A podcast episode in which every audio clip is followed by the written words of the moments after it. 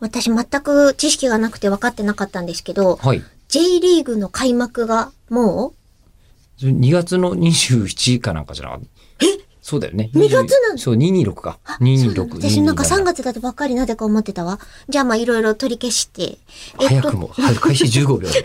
取り消し取り消し。あの、その J リーグについてちょっとピケさんからですね、はい。一生健さん絡みでの垂れ込みが来ておりまうす。ちのバーチャルの部下ですね。声のよく似た。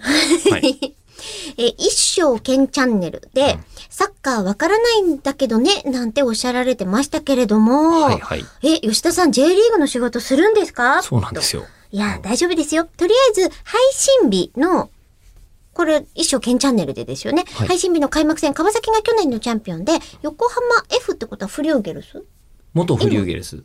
あ、もう今 F のままな今 F んだマ。リノス。横浜 F ・マリノスそれはが一昨年のチャンピオンってことだけ分かってれば大丈夫注目選手もたくさんいるんですけど、とりあえずこの番組でネタ的に面白そうなのは、横浜 FM の、えっと、これ F ・マリノスかなうんでしょうねのマルコス・ジュニオール選手。この選手、ドラゴンボールが大好きで、ゴール後のパフォーマンスでカメハメハやったり、左腕にクリリンのタト入れてるんですよね。そんな感じでクリリーのタトゥー入れてんの面白い選手もいっぱいいるので、口を開くリスナーの皆さんも J リーグ、J リーグをよろしくお願いします。あ、でも今年優勝するのは名古屋です。と。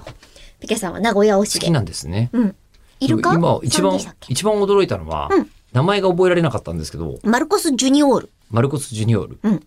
が、クリリンのタトクリリンのタトゥーを入れてるんですって。いやいや、左に。悟空とか、ベジータとか。ギリ・ベジータとかなら、わからんでもないですけど、うん。なぜクリリね、ン孫親子とかだったらまだね、わかりますけど。わか。るうん。ご飯5点ならわかるが、うん。うえ、ん本人は悟空のつもりでやってたんだけど、カメハメ派のパフォーマンスをやってたと。うんうん。あ、そういう、なるほどそういうことあー石川さんはちょっと詳しくて、そうなんじゃなジェリいーグかのっ仕事もしてますもんね。うん今日もアントラーズのマスクしてますね。ね、うん言ってたのが、まあ、悟空のつもりでそのカメハメ派のパフォーマンスやったけれども、な本人るのほど、そういうことか。容姿的にこううんスキンヘッドだったりするから、うんその中だとお前クリリンだろうみたいに言われてて、じゃあクリリン入れるかっていう可能性があるんでは、と。だといいなと思います。昔、うんあの、こう、タトゥーって、本当に海外の方だとリスペクトを込めて漢字とか言ったりするじゃないですか。はい。あの、ここで、一回なんかのレポートで、うんここに、あの、思いっきり、ね、見て見て、ここに日本語でラブ、愛って書いてあるのよっていうのを見せてくれてる人が、思いっきり家って書いてあ って、なんで、いや、多分、だから漢字よく分かってないんですよね。